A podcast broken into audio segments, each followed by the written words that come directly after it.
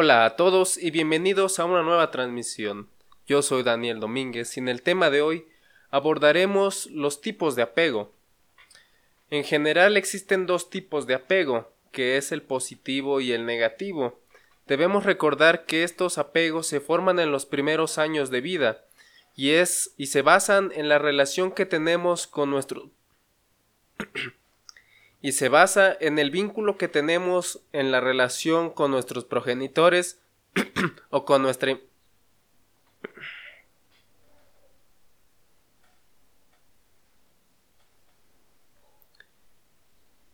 y se forma a través del vínculo que tenemos con nuestros progenitores o con nuestras figuras de, de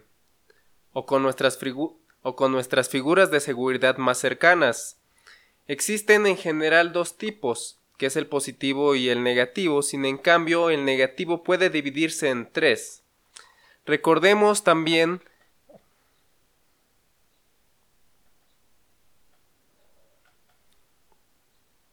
En general, el vínculo positivo o el apego positivo es el que ayuda al niño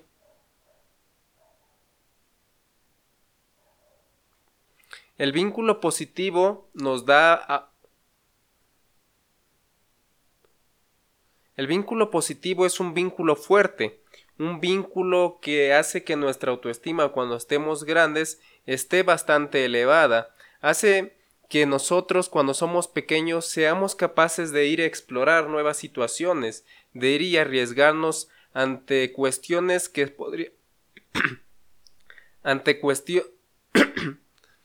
ante cuestiones un tanto temerarias cuando somos niños, ya que sabemos dentro de nuestro inconsciente cuando tenemos este apego positivo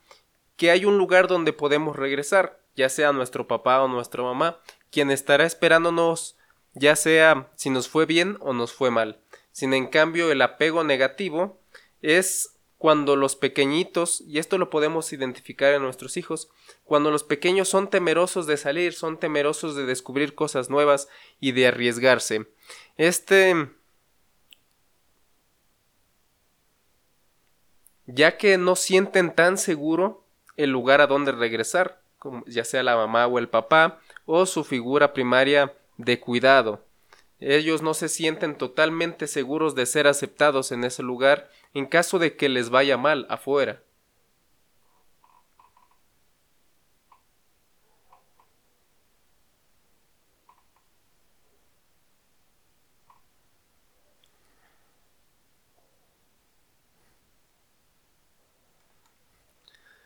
Algunos aspectos generales que podemos notar en nuestros niños cuando tienen un apego seguro, un apego fuerte o positivo, es que se les facilita ir a hacer amigos, se les facilita crear lazos y relaciones con demás niños o con demás personas.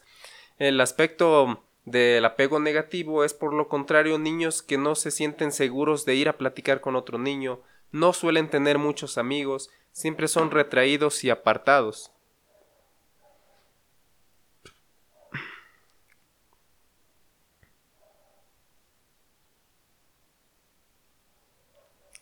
Ahora bien, como ya mencionábamos, existe un apego positivo y un apego negativo que puede dividirse en tres. Los tres aspectos negativos del apego son ambivalente, ambivalente, evitativo y desorganizado. Vamos a hablar de cada uno de ellos poniendo un ejemplo. Por ejemplo,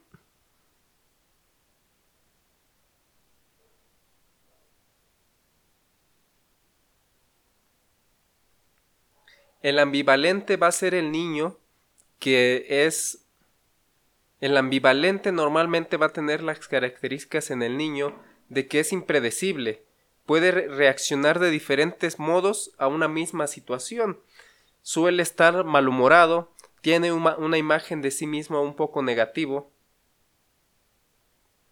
y no demuestra sus verdaderos sentimientos. ¿Por qué pasa esto? Eh, normalmente los niños que desarrollan un apego ambivalente son niños que han pasado por situaciones en que los padres no están tan atentos de ellos, ya sea porque están pasando por situaciones difíciles, tienen exceso de trabajo que les imposibilita estar con ellos la mayor parte del tiempo, y es por eso que los niños, como defensa, muchas veces buscan llamar la atención de los padres a través de alzar la voz, de gritar, de decir escúchenme, estoy aquí. Y es por eso que a veces los niños toman esa actitud y esos hábitos, esos comportamientos que los llevan a querer llamar la atención de una forma negativa y ambivalente, o sea que a veces van a estar muy enojados, a veces van a estar muy tristes, a veces van a estar totalmente apartados, pero todo esto son solamente para poder llamar la atención de los padres. Normalmente, y en el caso de usted que nos escucha, cuando las personas con este tipo de apego ya son más grandes, se les suele dificultar también crear lazos, ya que las otras personas los ven como una persona inestable, alguien con quien no quieres estar porque no sabes cómo va a reaccionar. Usted se puede ir identificando o identificando en su niño todas estas características simplemente con la con el objetivo de poder trabajarlos, ya que cuando uno logra identificar en sí mismo o en los demás alguna situación que no debería ser, es momento en el que podemos empezar a trabajarlo.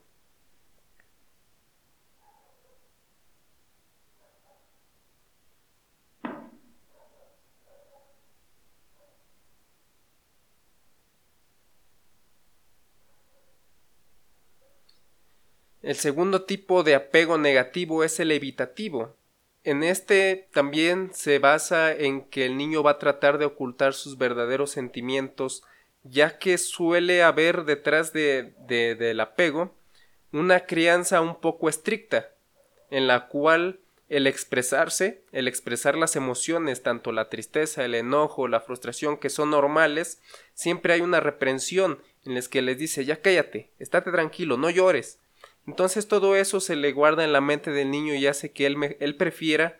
no demostrar ningún sentimiento. Obviamente esto tiene sus repercusiones en el niño, en el que parece incluso falso. Hay veces que se logran crear lazos, pero estos lazos se ven tan fingidos ya que él no aprendió realmente a demostrar y regular esos sentimientos hacia otras personas. A estas personas se les puede, incluso algunas pueden crear características manipuladoras, en las que a través de la razón y no del sentimiento logran crear lazos que les beneficien a ellos, aun cuando no sea lo que realmente ellos quisieran. Y normalmente estas personas con este apego negativo evitativo tienen también dificultades para crear lazos verdaderos con las otras personas.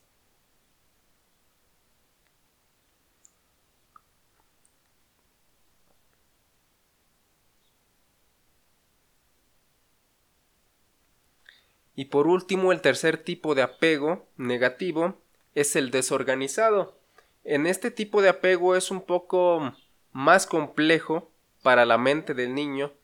ya que este se suele basar cuando los padres están y no están.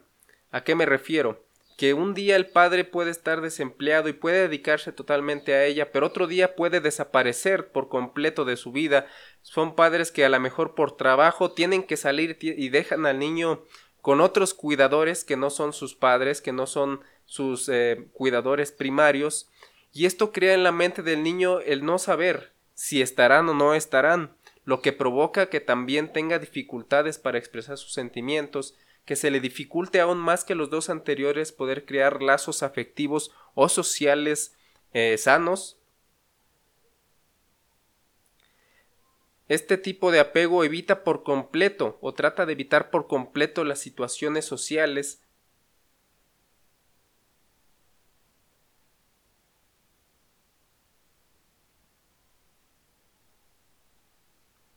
ya que normalmente suele proyectar el miedo que sentía cuando era pequeño de la desprotección, del sentirse desprotegido. Normalmente la percepción que tienen estas personas con este apego negativo desorganizado es que no son lo suficientemente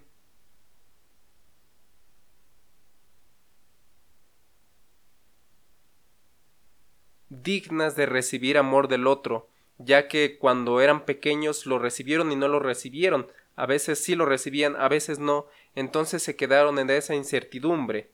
lo cual proyectan también de grandes.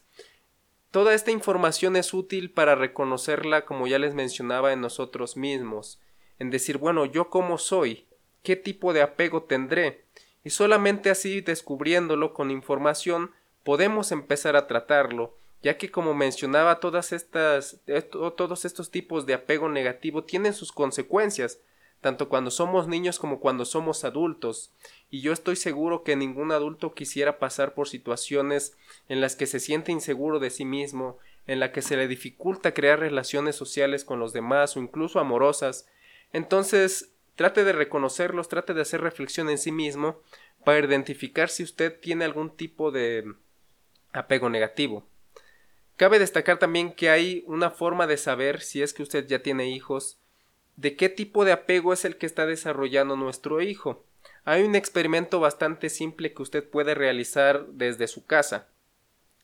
Es bastante sencillo. El, experimento o el método eh, funciona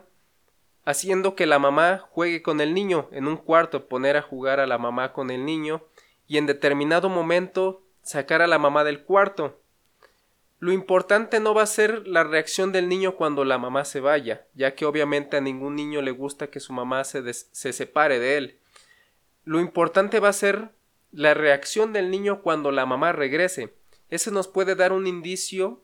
de qué tipo de apego es el que está desarrollando nuestro hijo. ¿Cómo lo vamos a notar? Un niño con apego seguro, con un apego positivo, va a correr naturalmente a abrazar a su mamá y cuando él se vuelva a sentir seguro después de abrazarla, va a regresar a jugar.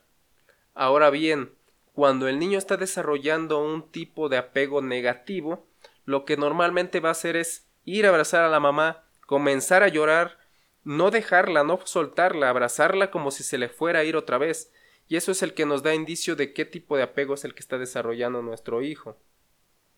Ya que el no quererse separar de ella, el querer aprensarla,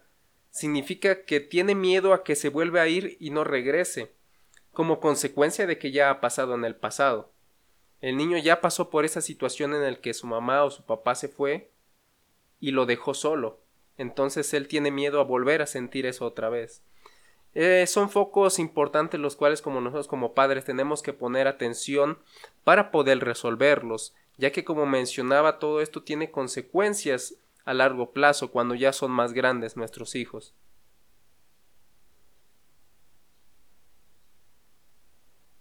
Todo esto tendrá su consecuencia en el autoestima, y yo creo que como padres todos queremos que nuestros hijos tengan una autoestima positiva y sean capaces de relacionarse, sean capaces de descubrir el mundo ellos solos,